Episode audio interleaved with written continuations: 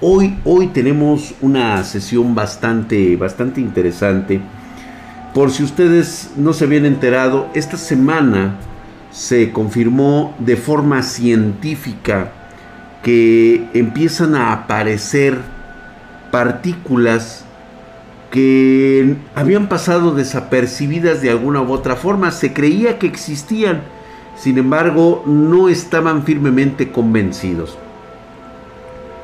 El problema de este bosón, bosón que le llaman, es que rompe todas las leyes de la física. No es totalmente inexplicable su comportamiento y por lo tanto eh, parece ser que no se entiende nuestra propia realidad, nuestra propia dimensión queda desnuda ante este tipo de partículas que rompen la hegemonía que se creía existía por las matemáticas que son puras y precisas. Pues resulta que no. No, al parecer nuevamente se corrobora que los antiguos conocían maneras, formas, por lo menos si no conocían el bosón, sí conocían cómo podían manipularlo, cómo ejercer su poder y cómo en la actualidad sigue funcionando para estas personas que utilizan las artes arcanas, las artes oscuras para manipularlo.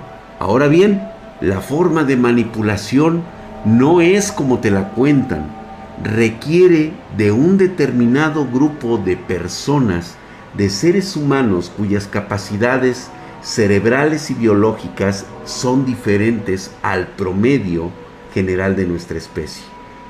De alguna forma, como resultó respirar para algunos, crear electricidad para otros a través de la electricidad estática, pues de la misma manera ellos no pueden explicar cómo manipulan estos estos, eh, pues vamos a llamarlos eh, amigos o enemigos de los electrones. Esa es una de las formas de, eh, de, que esto pues nos ayuda de alguna forma a entender por qué existen leyendas de seres aberrantes, terroríficos, que pueden venir de otro planeta o de otra dimensión. ¿Por qué existen seres humanos con capacidades de manipulación de la materia misma? Aún hay mucho, mucho por encontrar. Esto resultó bastante impactante, lo pueden buscar ustedes. La partícula que desafía las leyes de el universo actual vaya encontronazo de la ciencia con lo que algunos ya sabíamos referentes a lo que conocemos como magia, como fuerzas oscuras, manipuladoras.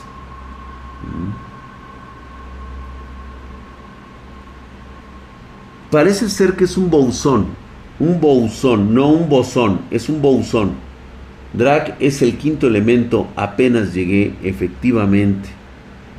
De hecho, es uno similar a ese, no es ese propiamente. Mm. Algo parece, no, es el bosón, es algo similar, así es al bosón de Higgs. Sí, pero es todavía más escurridizo que él. E incluso es todavía ínfimamente más pequeño un quark. Ahí está, dice, dejen su like, muchísimas gracias, banda espartana. Y con esto vamos a empezar nuestra noche de terror porque hay cosas que a veces no entendemos y que son muy, muy manipulables. Nos escribe Alex Delargue y nos habla de un poema que es para esta noche de terror lo había comentado el día de ayer, pero me pareció más justo que incluso en esta noche de viernes de terror nos exprese este poema que relata una vida de horror.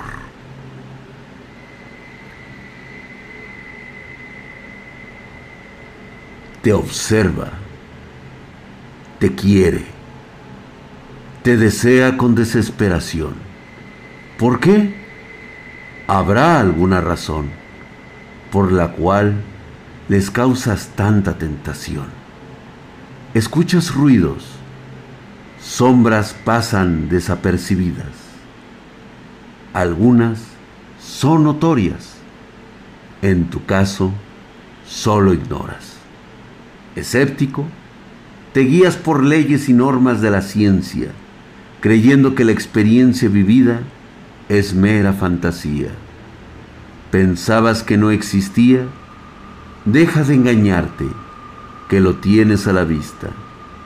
Él te visita, tu miedo le incita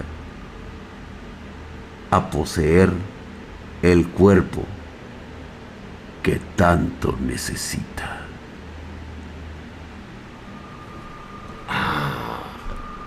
Gracias querido Alex de Largue, te acabas de aventar un 10 con ese poema hermoso e incluso está como para que lo podamos poner en nuestro especial de Halloween de este año. Mm. Vamos a empezar con los relatos de nuestros espartanos y nos vamos a remontar a un relato en el cual nos escribe Kevin Lovecraftiano. El buen Kevin dice, Drac, ¿cómo estás?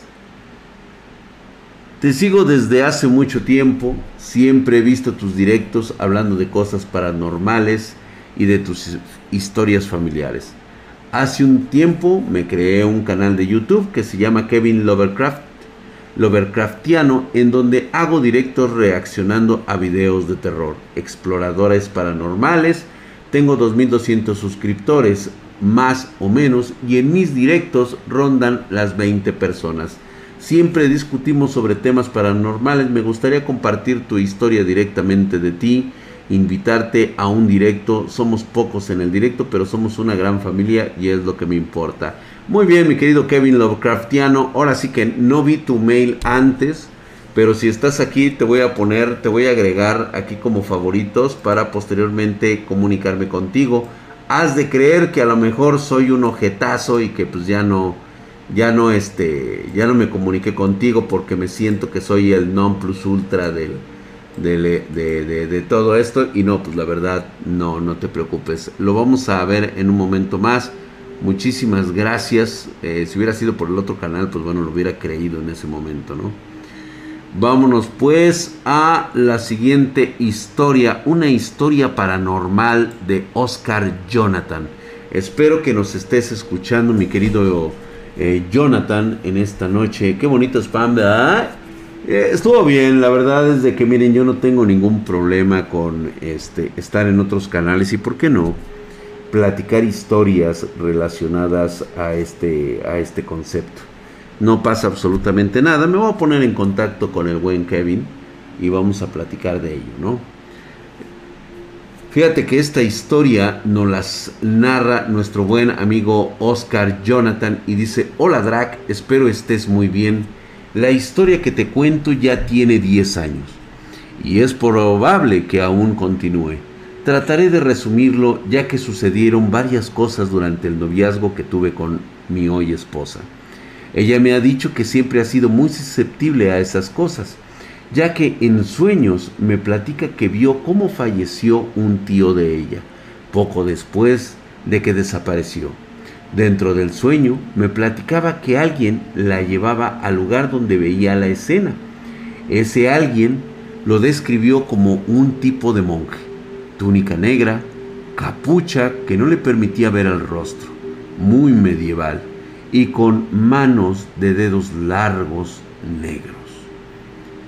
Después de eso, ella se mudó de casa de sus familiares a un departamento compartido por varias mujeres más. A partir de ahí entró a trabajar en una empresa de atención a clientes, donde conoció a unos compañeros que enseguida le empezaron a hablar y no la dejaban ni un minuto. Recuerdo que cuando nos veíamos la comenzaba a ver como más desgastada, con el pelo más seco y maltratado. Estaba pálida, hasta le preguntaba si se cuidaba bien o cómo eh, le podía ayudar, porque su semblante era muy malo, además de que siempre se sentía muy cansada. Posteriormente comenzaron a sucederle varias cosas, ya que ella tenía una Biblia que al azar le dejaba abierta en su dormitorio, y me encantaba que siempre amanecía en un versículo en específico, el de Tobías y Sara pasaje en el que cuenta cómo un demonio se obsesiona con Sara y de cómo Tobías, gracias al arcángel Rafael, pudo casarse con ella.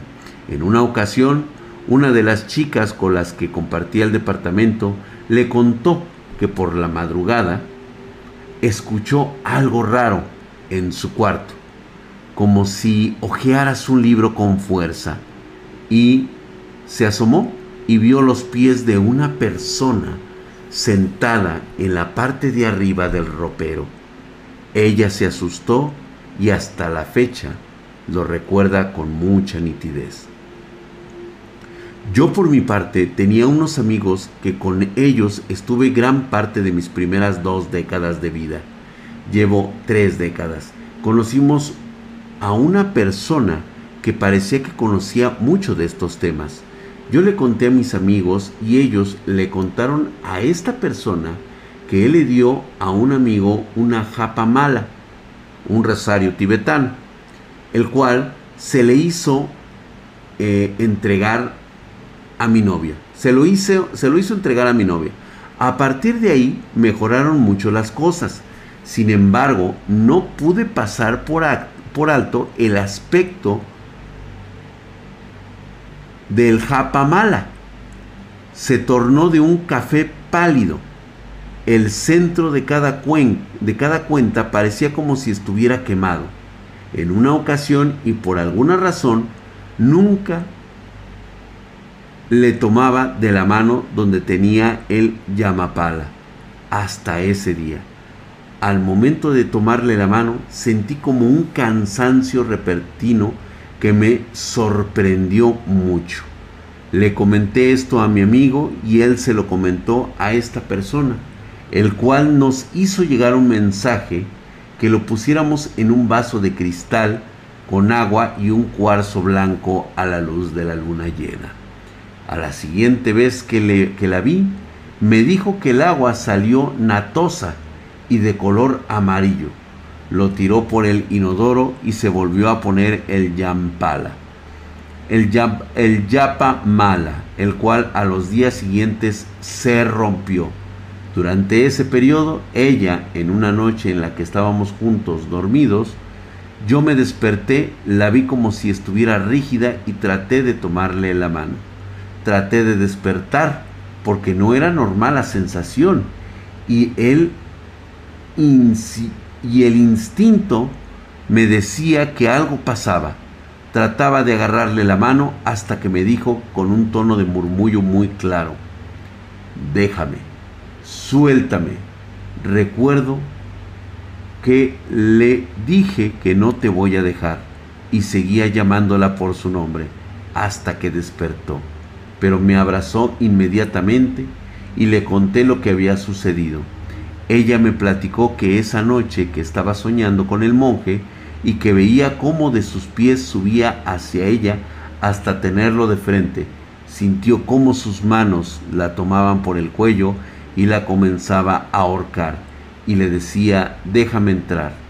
No se está tomando de otro tono de relato. Y que ella en el sueño trataba de despertarme, pero ella me veía rígido en el sueño. Después de este percance compramos otro japamala y nos, y nos dijeron cómo prepararlo. Para las semanas siguientes Las personas que estaban pegadas a mi novia todo el tiempo en el trabajo le dieron una carta y le dijeron que la entregara a quien le había entregado el japamala. Esta carta la tomamos hasta con guantes y recuerdo y la leíamos. Más o menos se leía así. No entendemos por qué nos traicionaste. Te dimos nuestra amistad y nos apuñalaste por la espalda. Dile a tus masoncitos que dejaremos esto hasta aquí, porque no solo nos traicionaste, sino nos atacaste energéticamente. Después de esto, se calmaron un tiempo las cosas hasta que nos casamos y nos fuimos a vivir juntos. Sucedieron varias cosas las cuales se haría un relato muy largo, pero sí son cosas que hasta me empezaron a ocurrir a mí. Te lo haré llegar por el simple hecho de que lo quiero contar. Hoy te pregunté si no había mucho, que si no había hecho algún pacto con estas personas. Fueron tiempos muy difíciles. Ella me contestó que no. Espero hayas llegado hasta aquí. Te mando un fuerte saludo. Pues bueno, regresamos a la misma cuestión y podemos entender que de esto, estas personas que se juntaban y platicaban podían llegar a ser los dichosos vampiros energéticos. Estos seres son practicantes de las artes arcanas, no están especializados, simplemente son eh, individuos que de alguna manera les han enseñado a absorber energías de otras personas.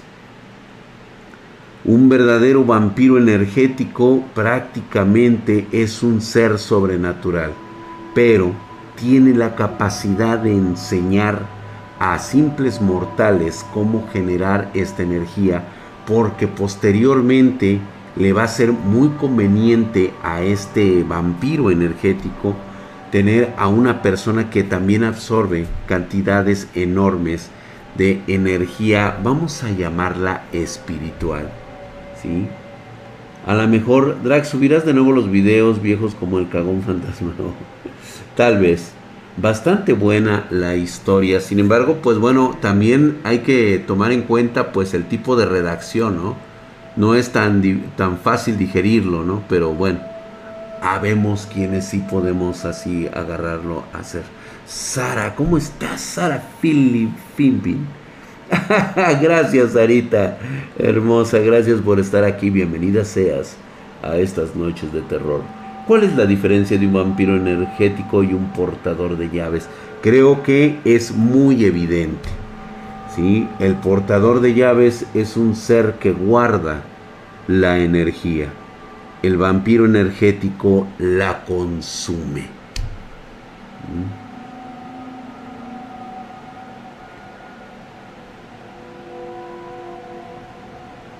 Ella se convirtió, ¿qué? Y todo bien hasta que nos casamos, dice, ella se convirtió en un monstruo, para mis amigos casados me dijeron que eso es normal.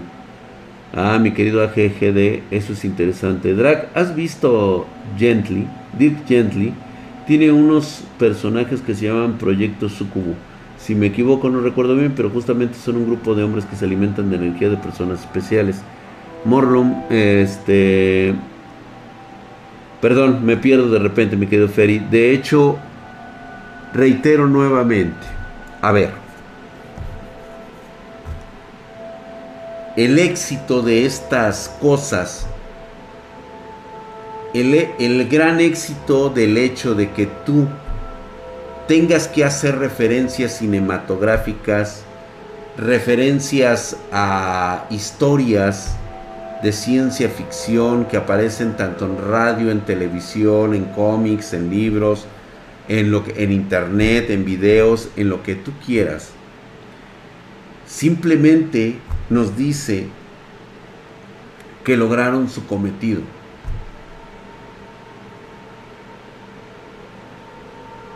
Esa es la mejor forma de desviar la atención de cosas tan materiales,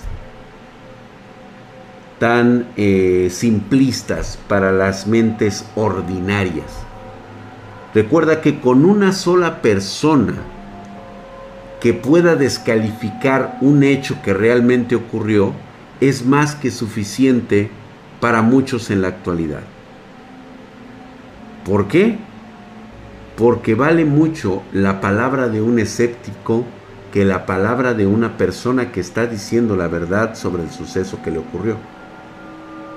Esa es la realidad. Hasta los videojuegos están involucrados. Y créeme que cualquier, cualquiera de estas entidades, estos entes que vagan por ahí, se les hace y les viene guango todo lo que, la opinión que puedan tener ustedes de ellos. Y ellos están de beneplácito al saber que ustedes los consideran simples leyendas o cuentos para niños. Esa es la parte más poderosa de estas personas. Vamos con Juan Manuel Méndez con su historia de un tatarabuelo. Hola Drac, soy un fan de las historias que cuentas y de tus vivencias. Me animo a escribirte la historia que mi tatarabuelo nos contaba cada que lo visitábamos. Lo considero muy, muy interesante y espero les guste a la audiencia. Nos trasladamos a un punto del tiempo hace más o menos 20 años cuando mi tatarabuelo vivía en algún punto del estado de Oaxaca, cerca del estado de Veracruz. Justamente una historia que vamos a contar el día de hoy va a ser en el estado de Veracruz. Vivía mi tatarabuelo materno en un pueblito de no más de 50 habitantes.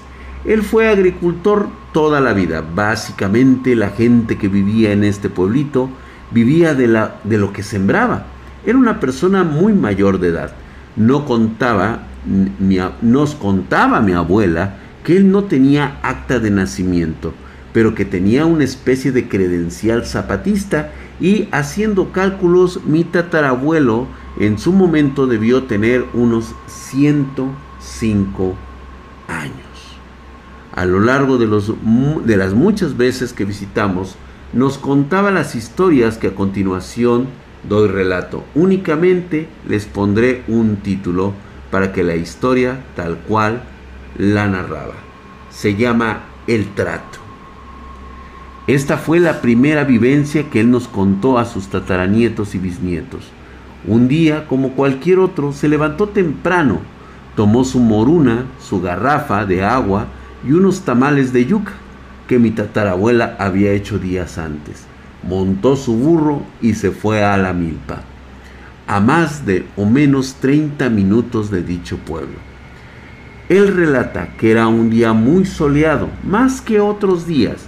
Después de trabajar hasta el mediodía en el sol, decidió descansar un poco bajo la sombra de un árbol de mango que había en el lugar. Cerró los ojos y prácticamente perdió la noción del tiempo. Él lo define como que se quedó dormido.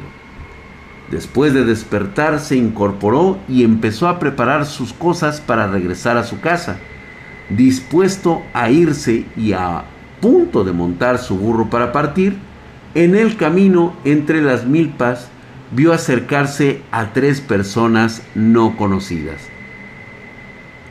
Buenas tardes, exclamó un señor, que él describe como elegante, de traje negro y sombrero de copa. Buenas tardes, exclama mi tatarabuelo. El Señor se acerca, pero no entra a su propiedad. Se queda en el límite de éste. Mi tatarabuelo amarra su burro y se acerca a él. El señor de negro le comenta que tiene intenciones de comprar el terreno y pregunta por el precio, a lo cual mi tatarabuelo responde que no lo vende ya que el maíz que aquí se siembra era la única que tenía para comer e intercambiar.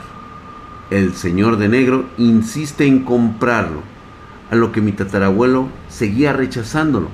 Posteriormente, el señor de negro le confiesa a mi tatarabuelo que en ese terreno había mucho oro enterrado, pero que él, o sea, mi tatarabuelo no podía sacarlo ni podría ser suyo.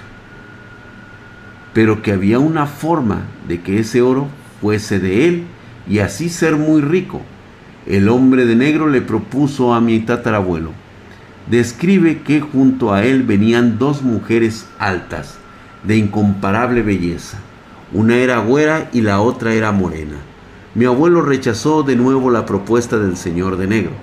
Al verse negado una y otra vez, el señor de negro decide marcharse, no sin antes decirle a mi tatarabuelo que era un tonto y un cobarde por no aceptar el trato. Lo que sucedió después, mi tatarabuelo no lo recuerda, solo recuerda que despertó, ya casi llegando a la casa y al bajarse del burro, lo venía le venía siguiendo un gato. Yo tuve la oportunidad de ver al gato y no era un gato, era un tigrillo o un lince. Este gato acompañó a mi tatarabuelo hasta su muerte. Si él salía, el gato salía. Si él dormía, el gato dormía al lado o abajo del cate. El día en que él falleció, cuenta mi tatarabuela que logró vivir un par de años más. Los animales maullaron y el gato también murió.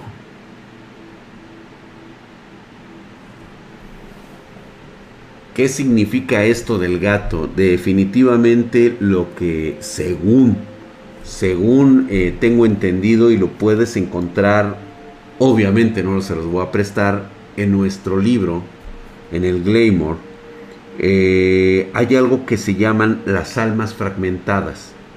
Lo que pasó aquí es de que el alma se dividió en dos.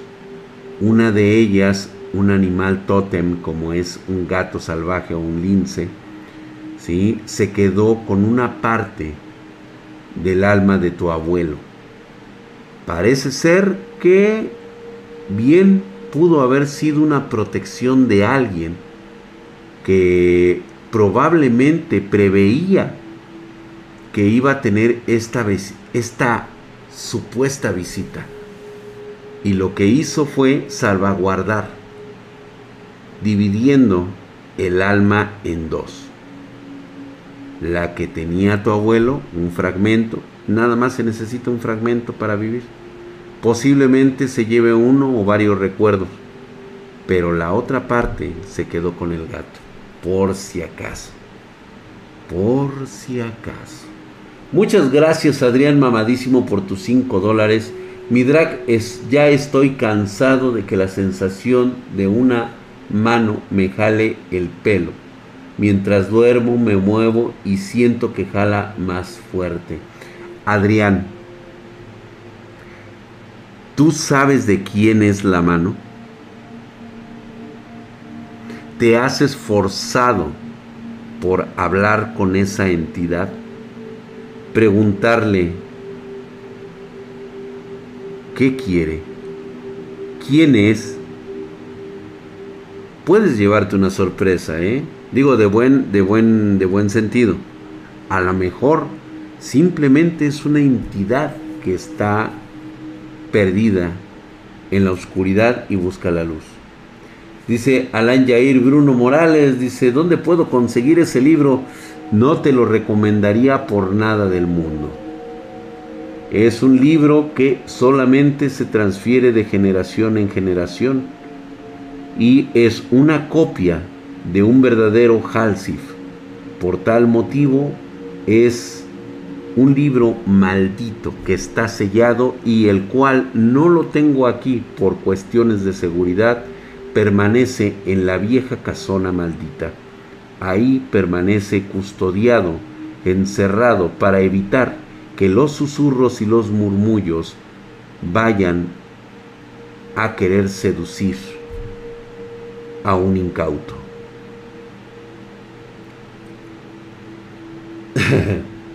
Bien, oigan usted, señor Drag, quiero hablar fuertemente contigo por, para hacer algunos cambios en tu canal. Ornulo Eyobo, claro que sí, mándame un correo, por favor, a eh, dragspartan.gmail.com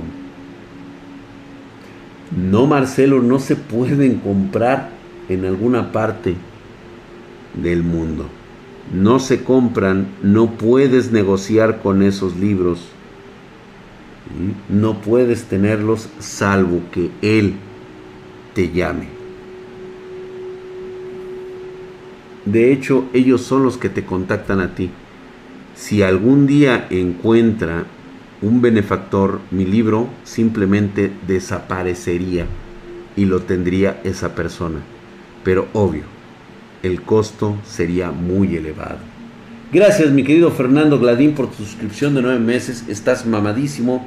Arriba yo, mi papá y la chona. Saludos. Gracias Fernando Gladín. Un fuerte abrazo. Mi drag, yo prefiero no acercarme a ese tipo de libros y haces bastante bien. No es tanto por lo que significa en sí, sino la cantidad de energía que puede ser acumulada. Lo que hablábamos hace un momento. Eh, eh, tiene tanta energía negativa acumulada por generaciones, tanta maldad, tanta discordia, tanta envidia, tanta maldición que simplemente la opresión que ustedes sintieron en ese Halloween se pudo, lo manifestaron muchos a través de sus correos. De hecho, hubo espartanos que me mandaron eh, fotos de dibujos que tuvieron sobre impresiones de esa misma noche que coinciden entre sí, que todos tuvieron prácticamente el mismo tipo de sueño. Y esto se debe a la manipulación de un libro maldito que está vivo. ¿Mm? Es un libro que te puede quitar la vida, así es. Eh, pues de, hecho hablamos ese día, pero no es momento de hablar de él. Es un libro el cual la leyenda dice que la piel está es sacada de un supuesto animal que no existe. No quisiera creer que alguien de la familia que ya no existe, pues lo haya puesto para mantener esa energía acorralada y sumida ahí. ¿Mm? Einar Exilong, él pudo ver que ese libro respiraba. No, estoy muy seguro, e, es de piel, pero no es de piel humana. Es de piel de algún animal no humano, si así lo queremos llamar, porque no es ni de, un, ni de animal de la tierra, ni de un humano de la tierra.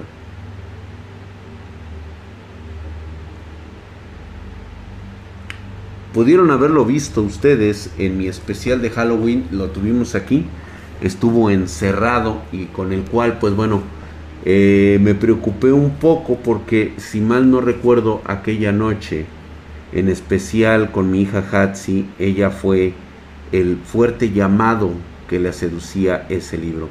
Ella no quitaba eh, sus ojos y no dejaba de repetir lo hermoso y poderoso que era ese libro. Y me preocupé bastante a pesar de que ella lo estaba viendo a través de la cámara, pues es obvio que el llamado de la sangre, ¿sí? Pues le pertenece por derecho ese libro pero no, no se lo entregaría ni por todo el oro del mundo. Mm. Retroces, yo realmente no vi nada raro. Suele suceder, no es necesario. Bastante. Y pues bueno, es precisamente esa parte de cosas que suceden Fíjate que me manda el administrador de CI, este muchachón. Ah, bueno, es que vamos todavía, perdón, vamos por aquí, este, todavía aventando conforme nos va saliendo. Tenemos al joven, este, Hoji Subarashi, el cual dice, hola mi queridísimo Drac, y que está mamadísimo, gracias. Vengo para contarte algo que me ha estado pasando desde hace 8 años.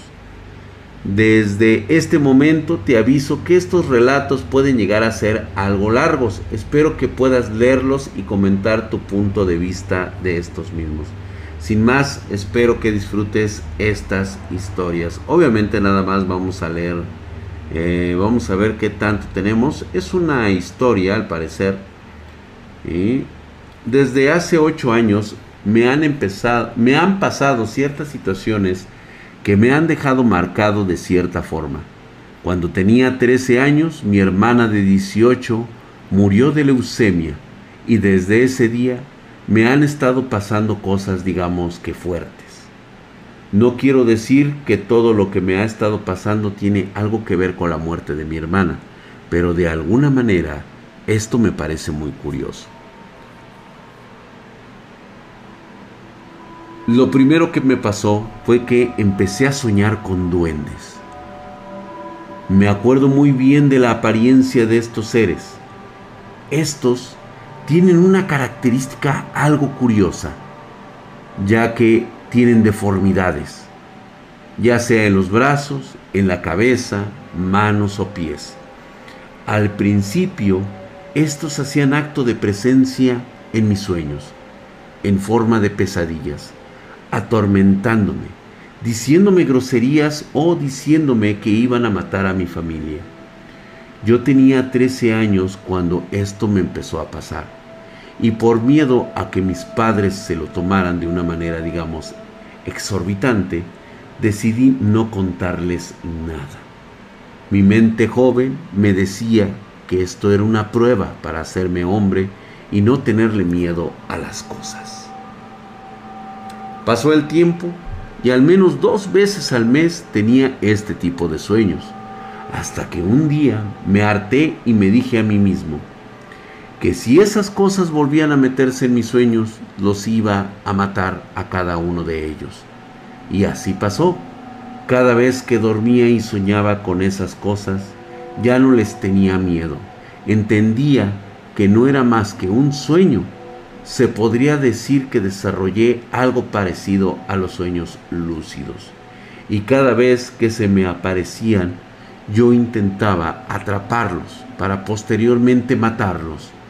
Todo esto parece sacado de un fanfic, pero tienes que entender, Drac, que esto era el producto de la imaginación de un niño de 13 años. No quiero decir que esto sea de cierta forma real, ya que ni yo mismo lo sé. Lo único que sé es que esto me parece algo curioso. Pasó el tiempo, dejé de soñar con esas cosas hasta que cumplí los 18 años y esos sueños regresaron a mí. Pero esta vez ellos no intentaban hacerme sentir mal o hacerme un tipo de daño. Ellos simplemente me observaban. Pero ahora, cada vez que soñaba con estos, una mujer de color blanco se aparecía con ellos. Esto me sacaba mucho de onda, pero nunca le presté atención. El último sueño que tuve con estos seres fueron hace dos años. Se me presentó un duende con unas manos algo grandes para su complexión. Este me tocó una mano y me dijo, toca. Cuando volteé para abajo se apareció un piano y atrás de mí hizo acto de presencia esa mujer de blanco. Esta mujer tenía la cualidad de que cada vez que aparecía una luz enorme irradiaba de ella. Yo procedí a tocar una melodía y desde ese entonces no he vuelto a soñar con esos seres hasta cierto día que me sucedió algo. Quiero recalcar que en mi puta vida he tocado un piano. Ahora bien, esto que te voy a contar se puede decir que es el antagonista principal de un manga que es mi vida. La aparición de este después de la muerte de mi hermana y un poco en medio del arco de los duendes. Este ser lo he denominado como el chico sombra.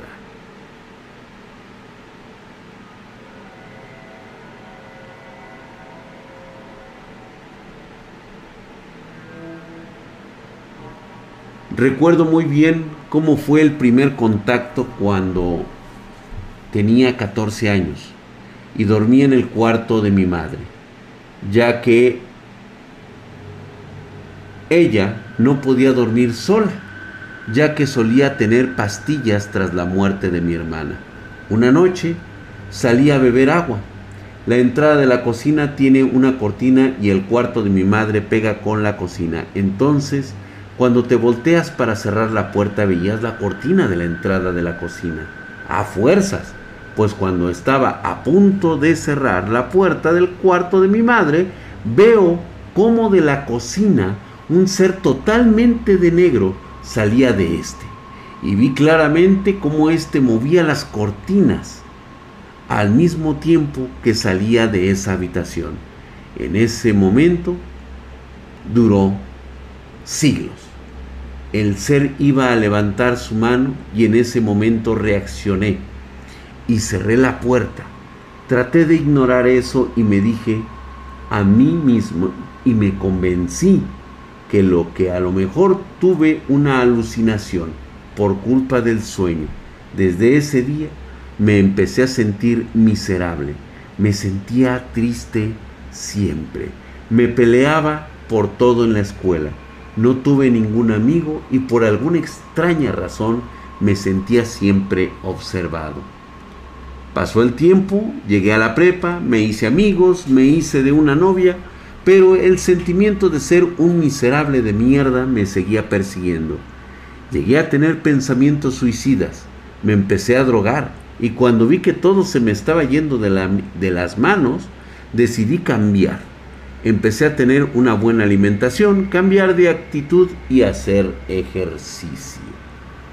Un día cuando iba de camino a la casa de un amigo, sentí como el sentimiento de estar siendo observado se intensificaba de tal manera que de sentir que alguien me estaba viendo, empecé a sentir que alguien estaba detrás mío. Yo con miedo de que era alguien que me quisiera asaltar, volteé rápidamente.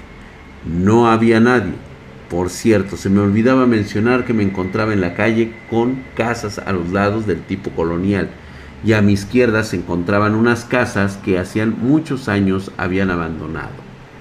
Volteo a mi izquierda y en el transcurso de girar mi cabeza empecé a sentir como un zumbido que sonaba en mis oídos.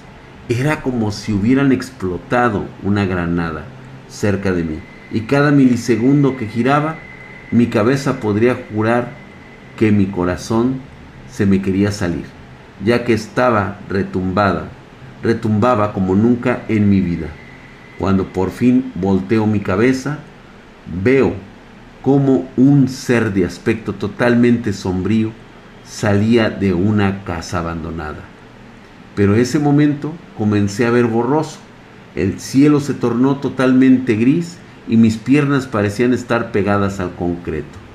Este ser, cada vez que se acercaba a mí, parecía tornar mi propio aspecto. Yo sentía como si estuviera atrapado en el tiempo. Yo me sentía remuerto en ese momento, que lo único que se me ocurrió fue rezarle a Dios. Le pedí perdón por haber pecado tan joven. Al ser, al ser solo, se quedó mirándome fijamente. Drac, puedes creerme o no, la verdad ni yo mismo sé, pero pude jurar cómo hizo una sonrisa siniestra. Y así como llegó, así se fue. Cuando entré en sí tenía a los vecinos de la colonia a mi alrededor. Un señor muy amable me llevó al hospital. Llegué al hospital y me sentía de la mierda. Me sentía casi moribundo. Un doctor me checó todo y me dijo que estaba bien y que lo más probable es que estuve en un ataque de ansiedad súper cabrón. Me recetaron unos tranquilizantes, se durmió dos días, me sentía súper cansado. Era como si esa cosa me hubiera absorbido mi energía vital. En el 2020, por octubre, esta cosa regresa, pero con mucha fuerza. Una vez pude ver cómo en reflejo de una puerta de una ventana de cristal, este ser con mi propia apariencia, ¿sí? Estaba ahí delante mío. Una vez me caí de mi bicicleta abriéndome el pie porque escuché cómo alguien susurraba mi nombre. Una noche en la que tuve una pesadilla, soñé con un bebé totalmente negro con los ojos totalmente amarillos brillantes. Cuando desperté de ese sueño, puedo jurar cómo alguien me estaba viendo desde la ventana de mi cuarto. Pero lo más cabrón que me ha pasado es que tengo sueños bastante recurrentes donde este ser me estrangula, diciéndome que va a tomar mi lugar. En uno de estos sueños recordé lo que me sucedía con los duendes. Solo es un sueño, no es real. Agarré fuerzas y desde entonces suelo tener sueños con esta entidad en donde lucho con este ser para evitar que tome posesión de mi cuerpo. He ido a psicólogos, con terapeutas y con cuanta chingadera con estudios y todos me dicen que tengo algún tipo de trastorno de identidad por el trauma de la muerte de mi hermana. Pero mi teoría es que tengo de alguna forma sangre de la que corre por tus venas, mi drag. Si sabes lo que me refiero, pero en mi caso, yo formaría parte de la quinta generación de portadores que llevan este tipo de sangre ya diluida pero de alguna forma el gen en mi ADN está activo y tengo algún tipo de percepción diferente hacia las cosas. Esto explicaría los sueños que tengo y las cosas que me han pasado. Me han pasado otro tipo de cosas, pero bla, bla, bla, bla.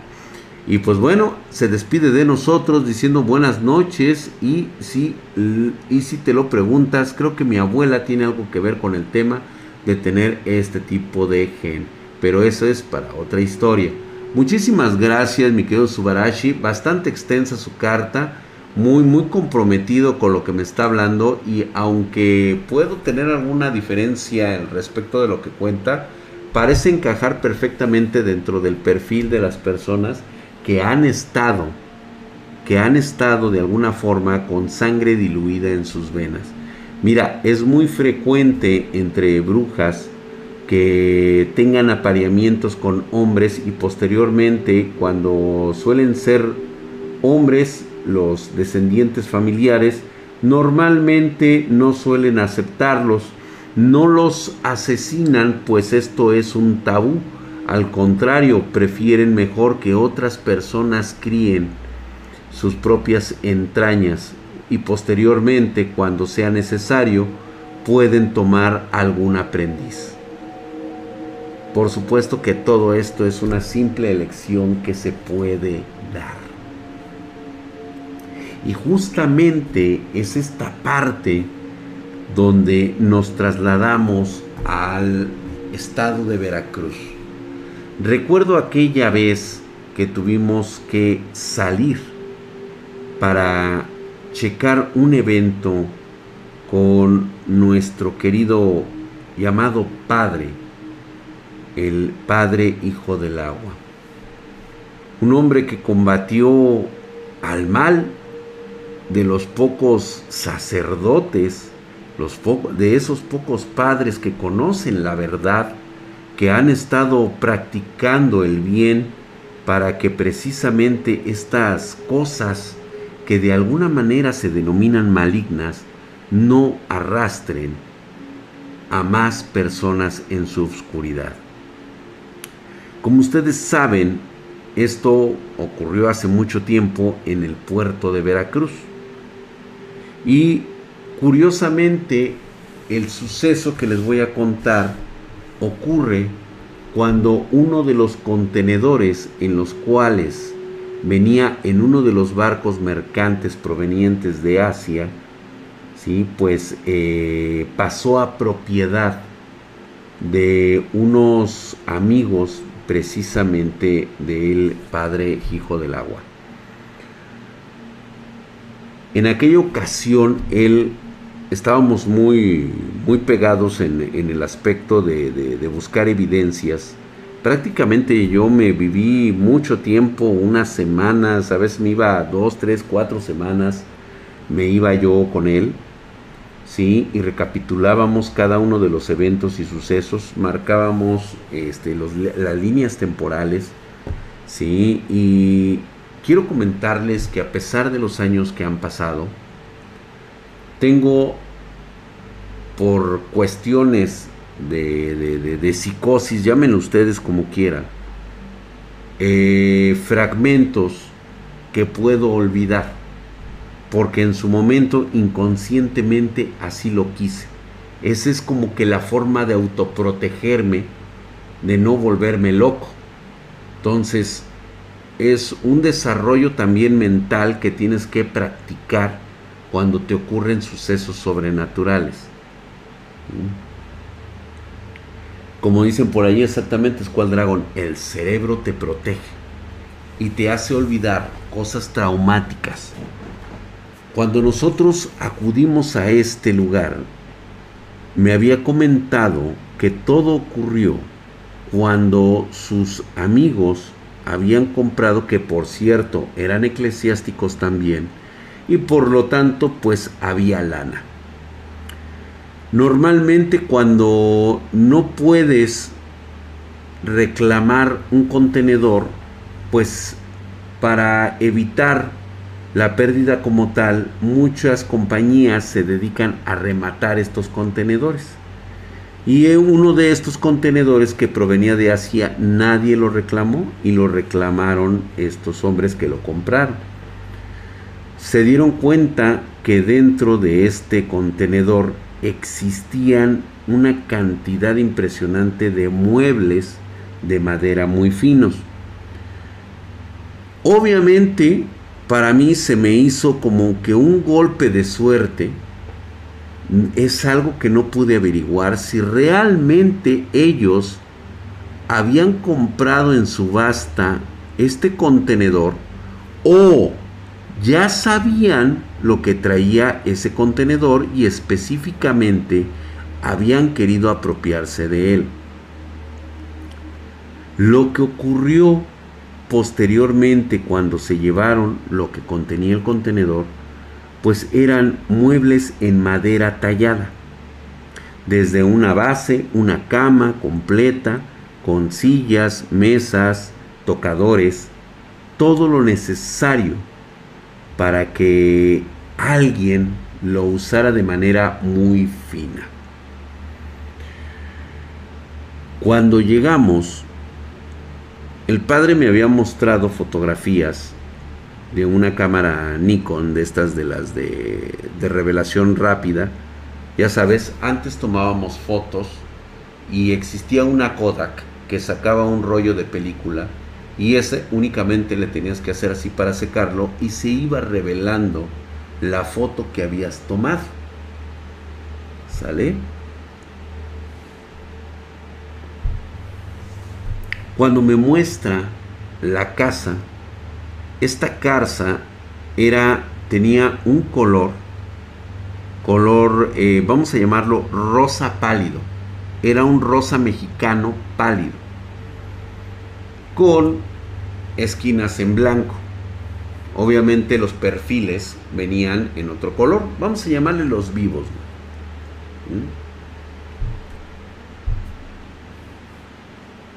Este sitio se veía muy bien, parecía una vieja casona de los años 30, pues bastante bien cuidada, bastante bien este, arreglada, parecía que había tenido pues bastante tiempo. Cuando nosotros llegamos, me bajo yo del auto y lo primero que sucede en este maravilloso puerto de Veracruz es que esta casa, desde que me bajo, puedes oler una pobredumbre, como si algo se estuviera pudriendo cerca de ahí. Llegaba hasta fuera de la casa. Era un olor horrible, o sea, era como humedad con carne descompuesta. El padre y yo nos quedamos como diciendo, ¿qué pasó aquí? Y justamente lo que creíamos que era una casa bien cuidada resultó todo lo contrario. La casa parecía muy descuidada. Se veía deteriorada, carcomida, húmeda, lleno de moho. Como si existiera condensación de humedad a todas horas.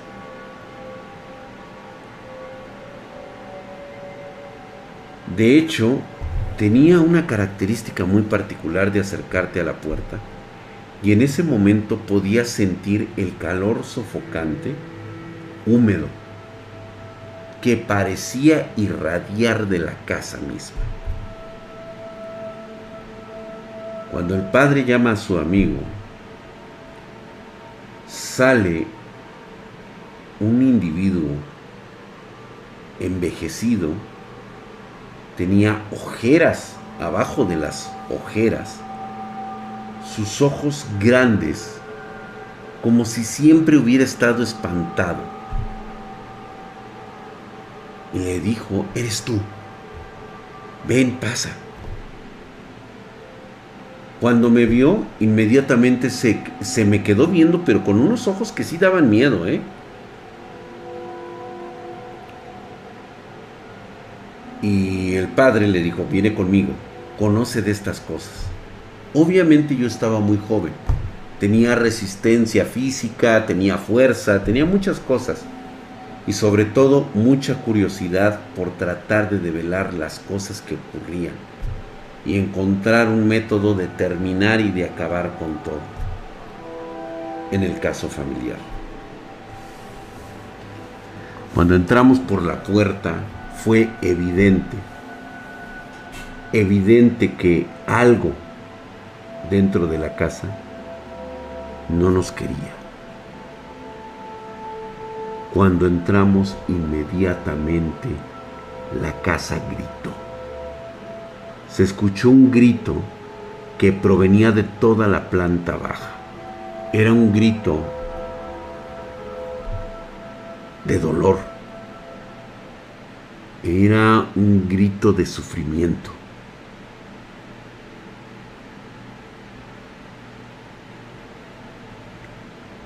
Aunque ustedes no lo crean, las paredes dentro de la casa eran de azul pastel. Un color azul pastel con manchas negras como si fuera mo pegado.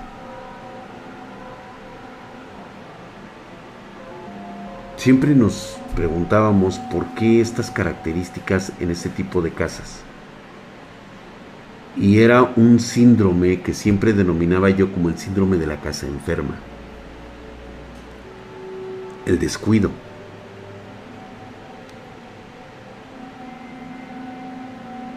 Este hombre nos dijo, la casa está así desde hace dos meses que llegó el contenedor. Y, pues nos, nos, dijimos, pues bueno, exactamente, sabemos que había algo en el contenedor. ¿Qué traía? Nos mostró todos los muebles y todo parecía estar correcto dentro de los muebles. O sea, eran muy bonitos, era de un color como blanco vino, o era un vino muy, muy claro, muy clarito. Lo que más me impresionaba era el, estilo artístico que traían estos muebles. Y mi pregunta fue directa. ¿Dónde los consiguió? Dice, la verdad es de que lo compramos en una subasta. Y le digo, ¿cómo? ¿Así nomás? O sea, yo sabía que esta persona sabía de esos muebles. ¿Cuál era la verdad que estaba detrás de todo esto?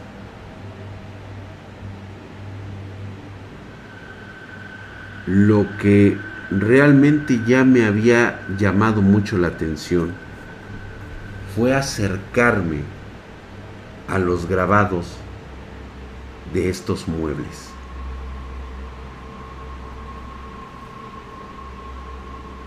Mi asombro fue reemplazado por miedo, un cosquilleo que te da desde la nuca hasta la baje, hasta la parte baja de la espalda, ya sé que yo no tengo, pero bueno, este lo sientes hasta en el yoyopo y empecé a sudar frío.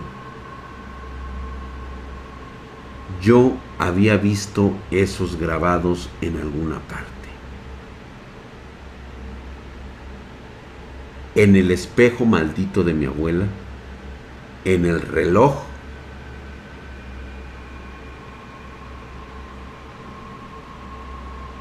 y en la Ouija familiar. Estaban los mismos grabados. Parecían como personas, eran siluetas de personas que parecía estar que estaban danzando alrededor de símbolos muy extraños. Se podía ver como había criaturas de que estaban en las contraesquinas. Hagan de cuenta para que se den ustedes una idea.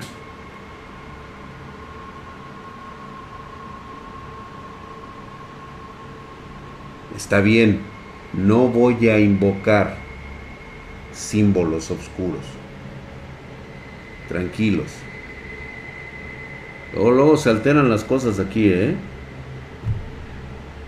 Eran tallados en madera.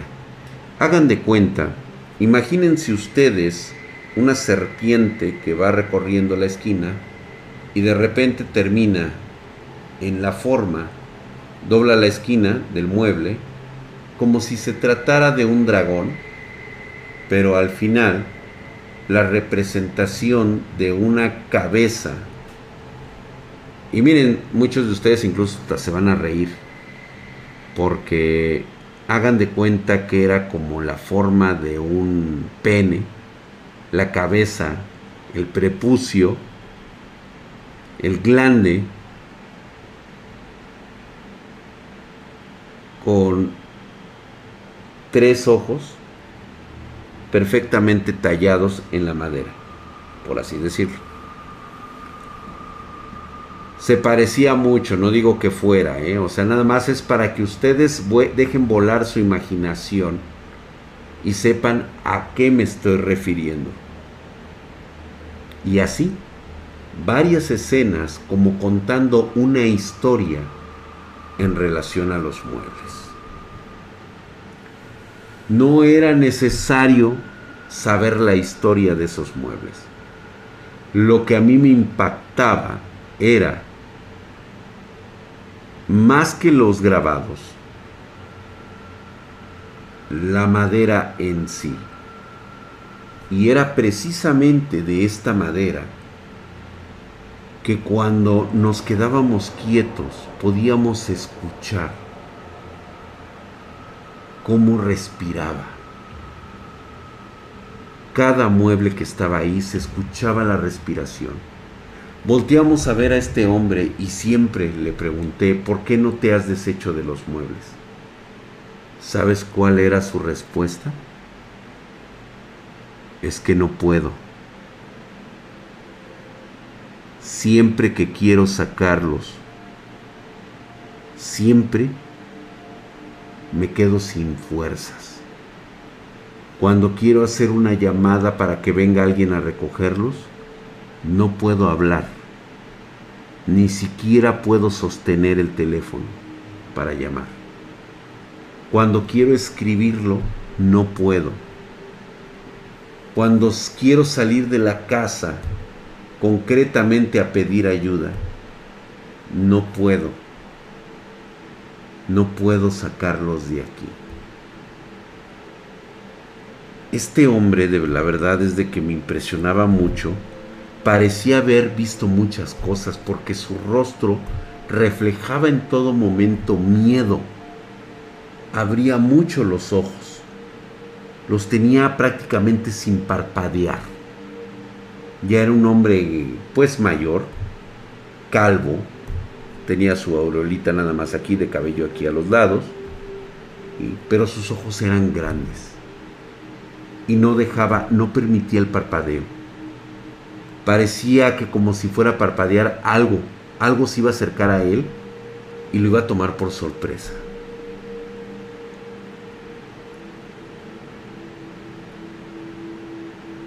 Y justamente cuando estábamos platicando esto, se podía escuchar murmullos que venían de toda la casa, de todas las áreas donde había muebles como estos. Porque no solamente era la cama, no solamente era como una especie de ropero, no solamente era el, este, el tocador, ¿sí? había venido con mesa, con sillas para la cocina, o sea, prácticamente en la sala, todo estaba adornado con estos muebles. Caminabas por esa casa y de hecho esa casa todavía continúa ahí. Está bajo el encargo del episcopado en Veracruz. Es una de las casas mejor resguardadas por parte de la Arquidiócesis de México. Eso sí les puedo comentar. Chequenla. Posiblemente alguno de ustedes la pueda encontrar. La cosa es de que no pueden entrar a ella, obviamente es propiedad de la iglesia y saben lo que pasa ahí. Todo, todo dentro de esa casa estaba, estaba poseído. Caminabas inmediatamente en, ese momento podíamos ver que las pequeñas figuritas de porcelana que estaban puestas en las repisas, las dejábamos de ver, volteábamos a otro lado y luego regresábamos otra vez la mirada y estas figuritas de porcelana siempre cambiaban de posición. Había figuras que te seguían con la mirada, o sea, en serio, tú caminabas y podías observar cómo la figura te seguía. Era impresionantemente aterrador. Por desgracia estoy hablando de una época en la cual una cámara Super 8 pues excedía por mucho el presupuesto que yo pudiera llegar a tener como estudiante.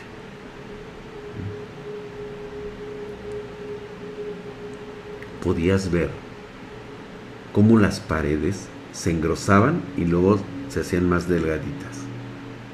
Esto era en todas partes de la casa.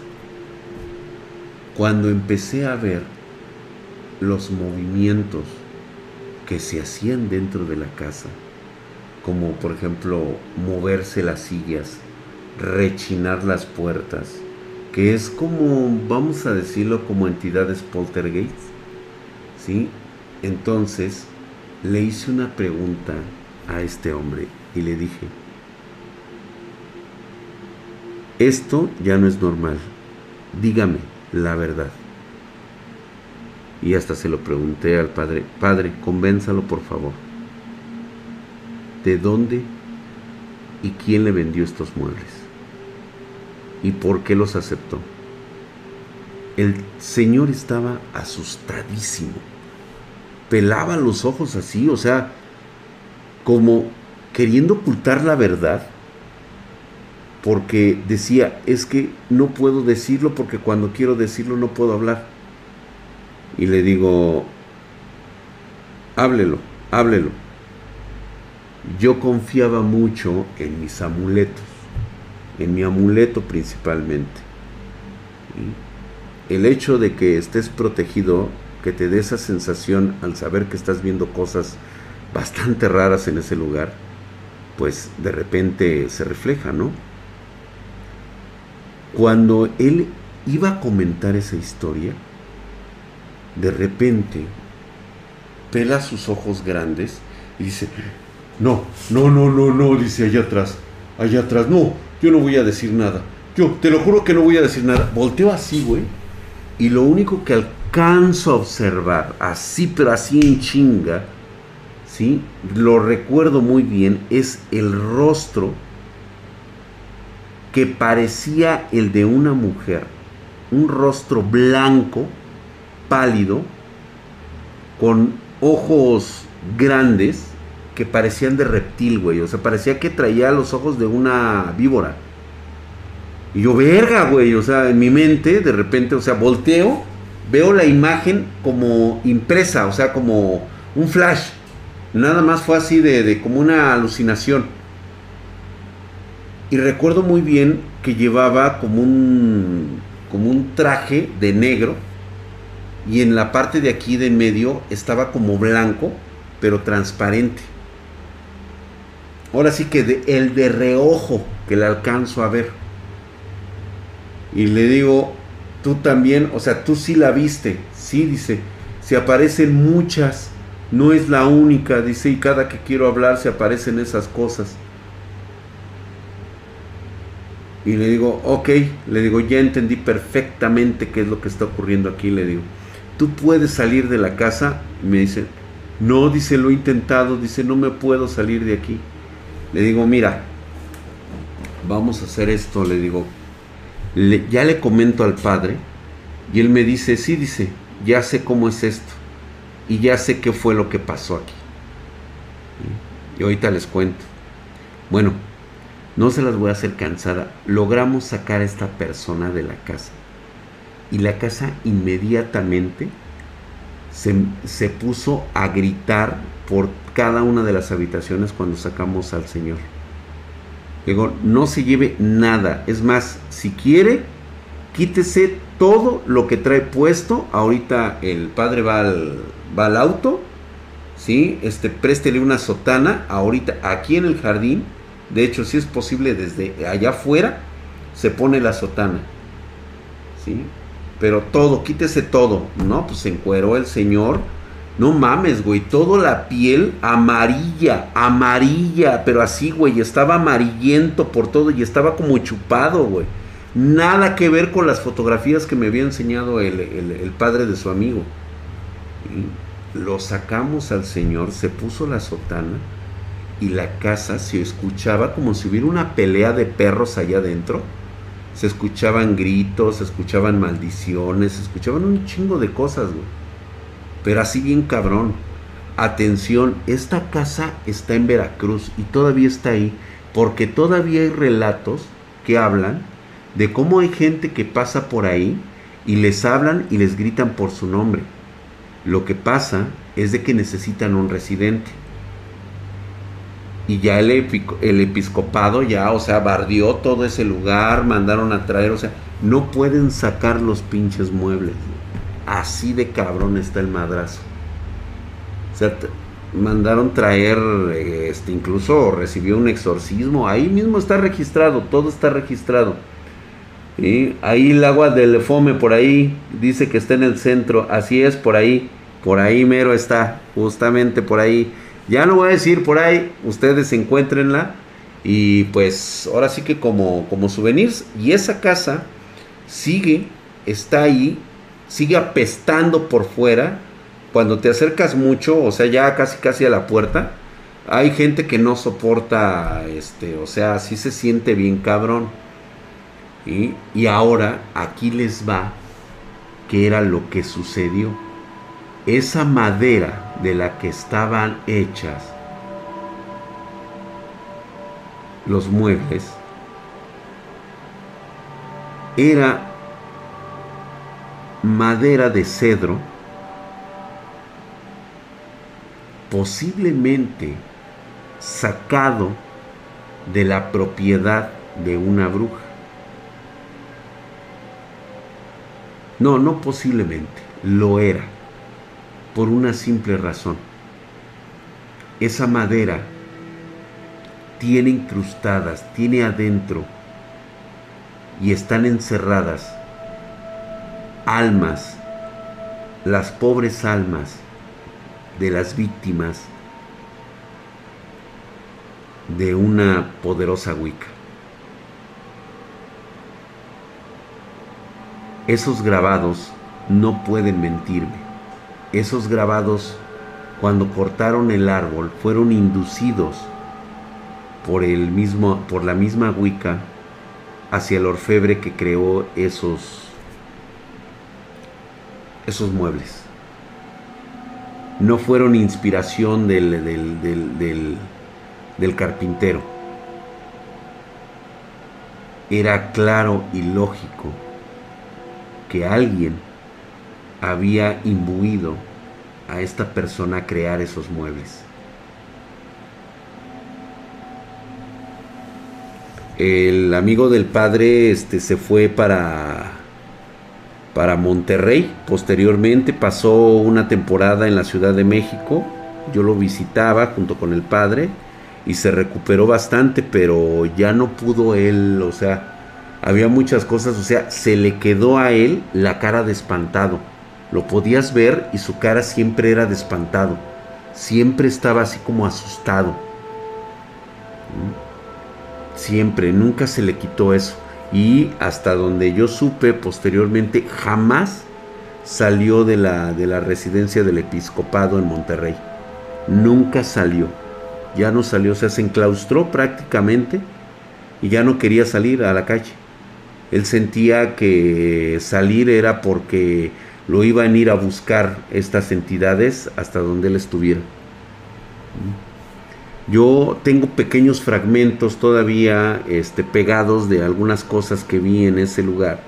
No me queda muy en claro, pero cada que me acuerdo me da muchísimos escalofríos, se me pone la piel de gallina de recordar las sombras, este, los grabados, o sea, saber que esas cosas estaban poseídas y que tenían encerradas almas de personas tal vez inocentes, tal vez no lo eran, pero que deambulan y siguen por ahí, güey. ¿Mm? Ya te dije cómo lo hicimos. Se quitó completamente todo. Todo lo dejó dentro de la casa. Y siempre iba yo atrás de él. Yo lo sujetaba así, lo amarraba así y lo empecé a sacar por la, por la puerta. O sea, yo sí podía sacarlo a él, pero sin nada. ¿sí? Y así es como logramos que se saliera. Este, Einar Exilong, claro que sí, claro que sí. Este, de hecho, nuevamente reitero, ténganme paciencia, apenas estoy regresando a esto del dibujo son muchas de las cosas que quiero, quiero empezar a dibujar para que quede una constancia, pero parece ser que ahorita me la hicieron de pedo. ¿sí? Y, este, y voy a ver cómo reaccionan los elementos cuando me ponga a dibujar solamente pequeños fragmentos de esos dibujos de lo que cuentan. Hasta donde yo sé, hasta donde yo he podido leer y donde me lo permitió mi madre en su momento, es de que esos grabados en cualquiera de ese tipo de muebles o artículos malditos cuentan una historia, cuentan la historia del pueblo Wicca, de la sangre Wicca en sí. Entonces, pareciera que es como la historia de dónde provienen eh, pues estas capacidades extrasensoriales que hoy apenas están descubriendo los científicos y que hay personas a su alrededor que ya manipulan este tipo de, energías. ¿sí? No sé, yo creo, no, Won, que esto tiene mucho que ver, mucha implicación la Iglesia Católica. Acuérdate que estamos hablando de, eh, de una compañía muy poderosa que ha estado dos mil años y que en esos dos mil años ha estado en contacto y enfrentando a entidades como las que te describo. Entonces yo creo que me parecería mejor una especie como de laboratorio un recordatorio de lo que ocurre ahí y cómo pueden combatirlo ellos. O sea, yo también me pongo en esa posición que es como una guerra táctica. ¿Mm? Mientras ellas tengan poder y dinero para hacer y deshacer, o sea, yo creo que esa sería su mejor opción para ellos.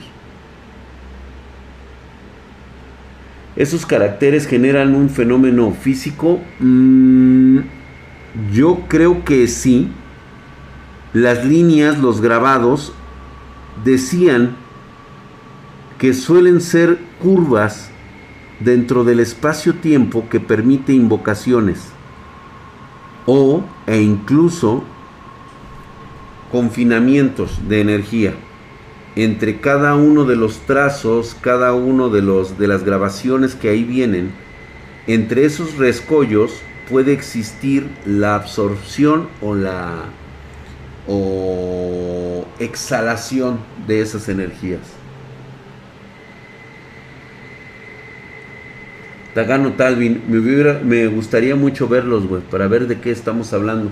Pudo haber sido inducido a crear esos grabados. Drac, ¿Podría alguien lejano a, estos temas de brujas tener contacto con una Wicca? Dragon Ghost, sí. Sí los hay y nunca nadie ha podido testificar esos asuntos.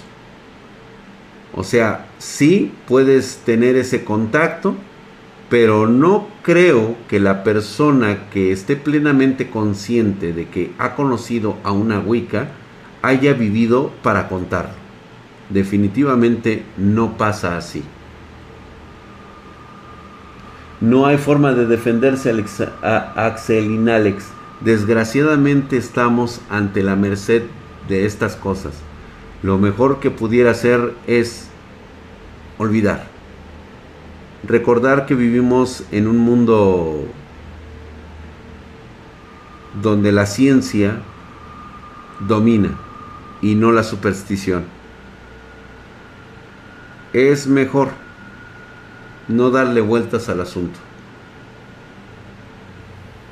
Así es, mi querido Luca Mescura, es correcto.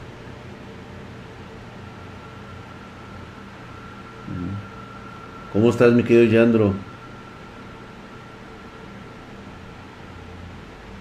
Ah, cuidado, Yandro, ¿eh? Eso es peligroso. Hola, Marianita hermosa, gracias por estar aquí.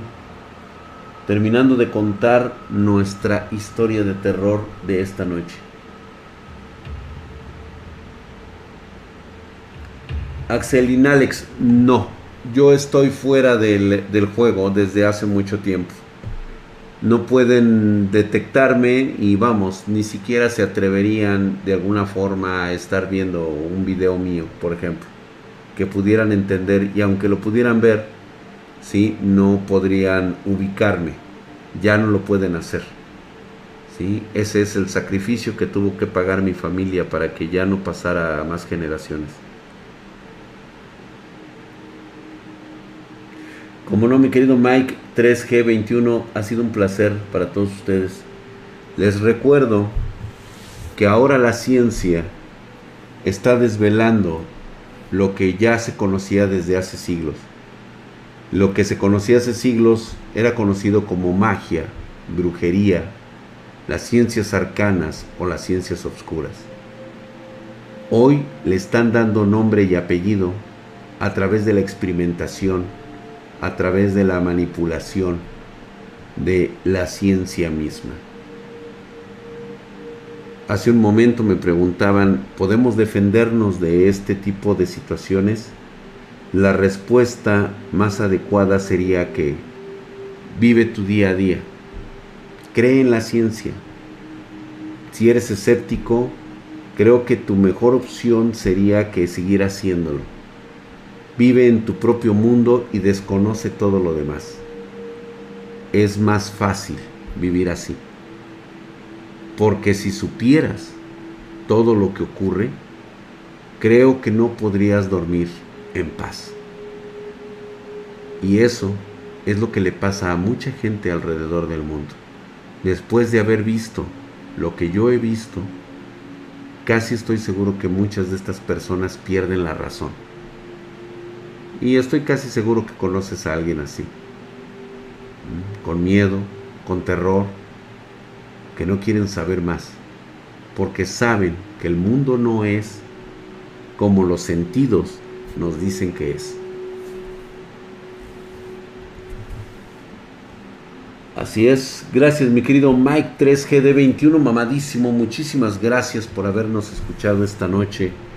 Yo espero que esto sirva más que nada de advertencia y experiencia. ¿Sí? Así que vamos a dejar todo esto en la tranquilidad de un excelente sueño. Que se la pasen muy bien esta noche. ¿Existen seres sobrenaturales? Sí, sí existen. Te diría que sí pero creo que es preferible mejor quedarnos con el lado escéptico. Es más reconfortante saber que la ciencia lo tiene todo resuelto. Que pasen buenas noches y espero que ninguna entidad sobrenatural perturbe su sueño.